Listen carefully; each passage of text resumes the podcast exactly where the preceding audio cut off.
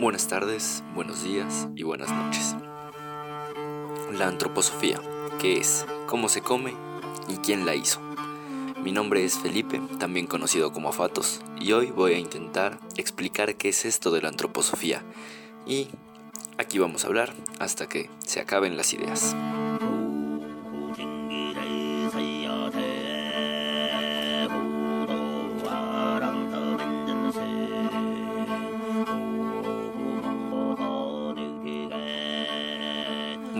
Empecemos suave porque esto puede ser un pajazo mental medio denso.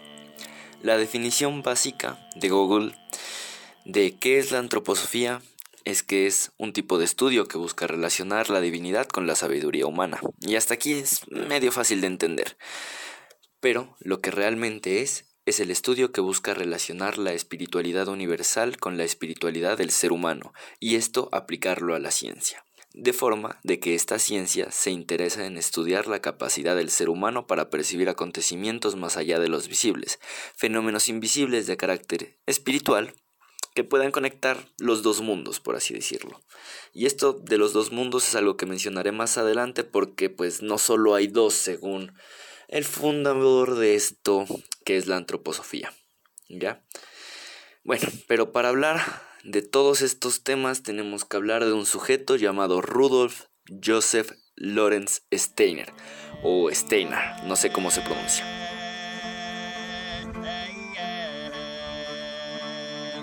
Hablar de Steiner es complejo, porque se puede caer fácilmente en banalidades, pues él fue de todo, realmente. Fue filósofo, teólogo, el fundador obviamente de la antroposofía, un hombre muy implicado en la sociedad de su época, creó nuevos estilos educativos como son las escuelas Waldorf, también propuso la biología y la agricultura biodinámica, fue arquitecto, un gran escritor, básicamente fue de todo. Él pensaba que además del mundo material existía un mundo espiritual, sobre el cual él vivió y escribió a lo largo de su vida. Muchos de sus coetáneos lo intentaron denigrar en su época un poco, pese a que tenía más de 40 volúmenes escritos y más de 6.000 conferencias dadas.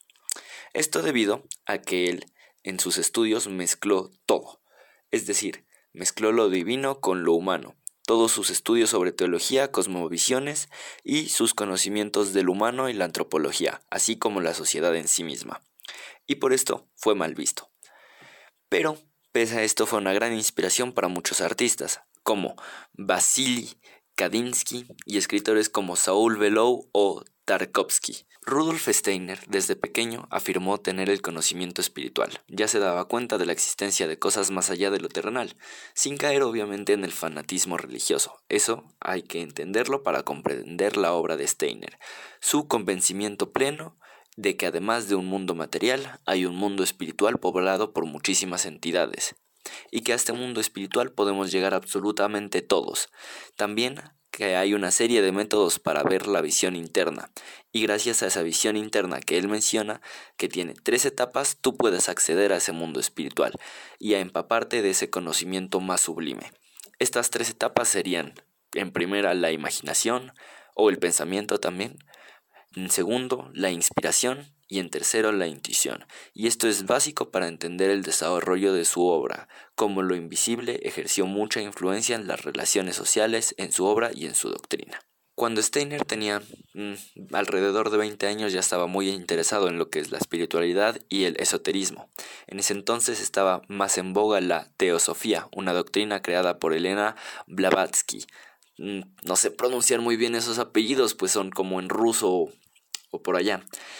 Bueno, la teoría de la teosofía es bastante interesante, por cierto, también se puede hablar en un podcast si así lo desean. Pero bueno, rápidamente se interesó por esto y eh, ahí conoció a Annie Besant, la sucesora de Blavatsky. Cuando tuvo conocimiento de las capacidades intelectuales, y como ella menciona también psíquicas de Steiner, ella le nombró secretario general de la rama teosófica en Alemania alrededor de 1902. Cuando empieza a hacer su labor ahí, también conoce a Marie von Seibers, con la que trabaja y quien sería su segunda y última esposa con el tiempo. Pero poco a poco se da cuenta de que la teosofía no acaba de encajar con la concepción que él tiene del mundo y del universo en general. Empieza a ver ciertas influencias de poder dentro de la doctrina y sobre todo cuando se intenta hacer a Krista Murik diciendo que era el reconstructor del mundo o algo así, una especie de salvador, una especie como tal ellos lo decían de reencarnación de Cristo. En fin, intentan hacer todo un personaje extraño que no lo veía bien Rudolf Steiner, y este momento fue detonante para que él se separe de lo que era la teosofía y crear su nueva rama, la antroposofía. Es decir, como que deja de lado todo este conocimiento de Dios que es la teosofía para darle importancia al conocimiento del hombre que es la antroposofía y dice que para escalar una serie de eslabones en este mundo espiritual el ser humano tiene que comprenderse con la naturaleza, con el cosmos, con la realidad que le envuelve. Eso sería básicamente la antroposofía, una espiritualidad científica sin necesidad de la fe y una doctrina religiosa preestablecida. Steiner, a lo largo de su vida, se dio cuenta de una cosa muy importante, y es que nuestro carácter se condiciona mucho por nuestra alimentación, y obviamente se dio cuenta que no comemos bien realmente. Eso también ya lo había dicho Siddhartha hace un tiempo, que somos lo que pensamos y lo que comemos. Pero bueno, ese es otro tema. Steiner se dio cuenta de que nuestro carácter e incluso nuestra forma de pensar estaban condicionados por la alimentación, porque comíamos muchos alimentos con fertilizantes artificiales. En fin, una agricultura no demasiado orgánica. Así que él propugnó una granja como si fuese un organismo vivo, que se pueda autoabastecer internamente ¿Qué quiere decir esto? Que tanto como el compost como los fertilizantes tienen que ser orgánicos e internos, nada que venga del exterior. También se basó en una serie de principios básicos, como que la siembra y la recolección tienen que ser en cierta fase de la luna, así como acá en Colombia y bueno, no sé si también en otros sectores de Latinoamérica, los agricultores lo hacían con lo que es el almanaque Bristol. Bueno, con la ayuda de lo que él decía que eran los espíritus elementales de la naturaleza, también los incluyó en esto que es este tipo de agricultura que él estaba promoviendo en esta época. Todo este tipo de cosas fueron lo que cambió el concepto de lo que era la agricultura en aquel momento, y él fue el pionero en esto. Justo ahora esto ya es mucho más conocido, algo como la permacultura. De hecho, una cuarta parte de las granjas de la India, que es uno de los países con más sobrepoblación, eh, tienen este tipo de cultura biológica y es bastante interesante como no se conoce tanto en el occidente, ¿no? Pero también está en otros puntos y otros muchos lugares de Europa. Entonces, cuando Steiner sustenta esto, esto no era tan conocido y se dio cuenta de algo muy fundamental, y es que si tú quieres crear un ser vivo armónico e integrado en la naturaleza, tienes que cuidar mucho su alimentación, y para esto no hay que comprar realmente los mejores alimentos de un supermercado, eso lo puedes hacer desde tu propia casa, siempre y cuando estés en armonía con lo que siembras y con aquello de lo que te alimentas. Y bueno, esto se puede extrapolar a muchas más cosas si así lo quieren ver y simplemente este hecho de cómo te alimentas no solo va de la comida. Alguien muy importante en esta historia es Johann Wolfgang Goethe. Él fue clave para Steiner, con todas sus vertientes de Goethe, tanto como escritor, con sus grandes obras tales como Fausto, así como científico, con su teoría del color. Y entonces todo este tipo de información a Steiner le hizo recapacitar mucho, y de hecho escribió varios tratados sobre Goethe y sobre la concepción goetheana del mundo. También influyó mucho en la traducción de todas las obras científicas de Goethe en aquel momento, ya que no era tan conocido en Austria, ni Alemania, ni Suiza. A partir de ahí, Steiner empieza a tener esta concepción del mundo y de la naturaleza, pues la concepción goetheana. Goethe pensaba que tenía que haber una conexión muy fuerte entre el ser humano y la naturaleza, y de ahí parte también lo que son las escuelas Waldorf, estas escuelas que fundamentó Steiner bajo la rama antroposófica que son integradas dentro de la educación, donde sus alumnos se apoyan pues sobre todos estos conocimientos pioneros y revolucionarios en la época, donde hasta la arquitectura de estas escuelas influye con la formación de los niños e incluso el color de, estas, de las aulas perdón, de estas escuelas eh, parten desde la teoría de color de Goethe, también Goethe influye muchísimo dentro de la labor arquitectónica y de lo que es la creación y la construcción del Goetheanum, que es el centro espiritual de la antroposofía, lo cual también es todo un homenaje a un gran filósofo y a un gran escritor que para Steiner fue fundamental. Les recomiendo, la verdad, ver fotos del Gothanum. Es muy impresionante de ver. Está ubicado en Dornach, Suiza. Bueno, es un edificio interesante, es completamente construido bajo los principios de la arquitectura orgánica. No posee ningún tipo de ángulo recto. Todas sus formas son redondeadas. Todo está hecho en un espacio donde se junte no solo los principios básicos de la antroposofía, sino que también se une con estudios de psicología y cómo el espacio donde tú te encuentras influye en tus conductas e incluso en tus capacidades intelectuales. El edificio tuvo en su historia un trágico incidente en una noche vieja de 1922, y es porque fue quemado por simpatizantes nazis, ya que no veían con buenos ojos todo lo que estaba divulgando Rudolf Steiner en aquella época. Lejos de desanimarse Rudolf Steiner tras ver cómo su Gothanum, una de las grandes obras de su vida, fue destruida en solo una noche, pues decide construir el segundo Gothanum. El problema es que se acabó de construir tres años después de la muerte de Steiner. Estos edificios también fueron una gran inspiración para muchos arquitectos, así como Gaudí o Alba Alto. Steiner se dio cuenta de que, tal como estaba estructurada la sociedad y el Estado, no era muy correcto, y que esto nos llevó, por ejemplo, a lo que fue la Primera Guerra Mundial, y se dio cuenta de que había que desligar o descentralizar tres esferas o tres facetas del Estado y de la sociedad, que eran la cultural, la política y la económica.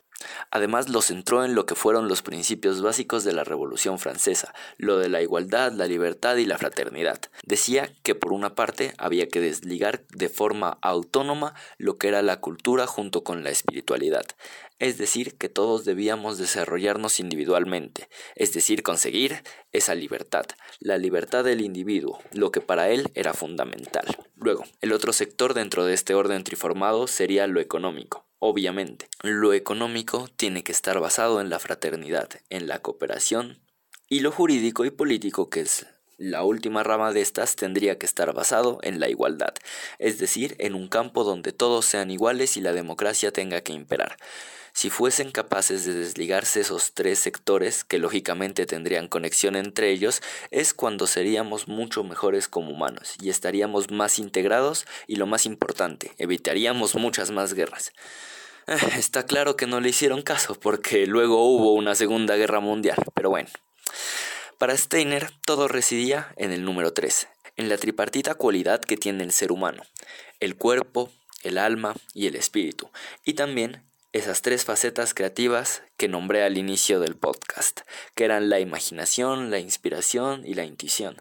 También menciona que en conferencias y textos, cuando está totalmente ya fundamentado lo que es toda la antroposofía, que existen tres mundos por los cuales pasan diversos entes, como nosotros, como los animales, como los espíritus y las plantas, etc. Llamados mundo material, mundo etéreo y mundo divino. También menciona que el ser humano puede llegar mediante distintos medios a transitar por cada uno de ellos para así alcanzar distintos niveles de conciencia. De ahí podemos llegar a otros puntos de cómo se puede llegar a estos niveles de conciencia por medio de meditación, de respiración, de incluso introspección o yéndonos más a estudios, por ejemplo, de, de Wade Davis, lo siento, y de Hoffman, Albert Hoffman, con lo que son los usos también patológicos de las plantas alucinógenas, pero ese es otro podcast. Si lo quieren escuchar, pues díganme, con gusto lo grabo. Bueno, en el futuro de la antroposofía se llegan a relacionar con la ciencia y la forma en la que se puede ver lo divino y lo invisible en un plano natural. Esos estudios llegan con lo que son las secuelas de estos eventos desconocidos. Es decir, que para ver lo invisible tienes que ver la huella de lo invisible y a partir de ahí se pueden desligar casos mucho más puntuales de cómo se investigó esto. Pero eso es otro cuento. En resumen, la antroposofía es la unión de todos estos pensamientos que Steiner fue fundamentando a lo largo y ancho de su vida, explicados de una forma científica y relacionando lo humano con lo espiritual. Y bueno, espero haya podido exponer un poco de esta rama del conocimiento que la verdad es muy amplia y hacerles conocer algo nuevo. Algo que tal vez no hayan escuchado en su diario vivir. Si se interesan más sobre este y otros temas, no duden en escribirme a mis redes sociales. Aparezco como arroba con doble T tanto en Twitter como en Instagram. Si quieren saber más sobre Rudolf Steiner y sus pensamientos y estudios, les recomiendo ya de forma personal un libro llamado La reencarnación de Ariman. Igual, en Internet hay mucha información sobre lo que es la antroposofía y sus estudios en la ciencia incluso. Bueno, esto fue todo, gracias por escuchar. Si les gustó no olviden de compartirlo para que más gente pueda informarse sobre este y otros temas, para que también pueda seguir haciendo esto por más tiempo. Sin más que añadir, esto fue hasta que se acaben las ideas.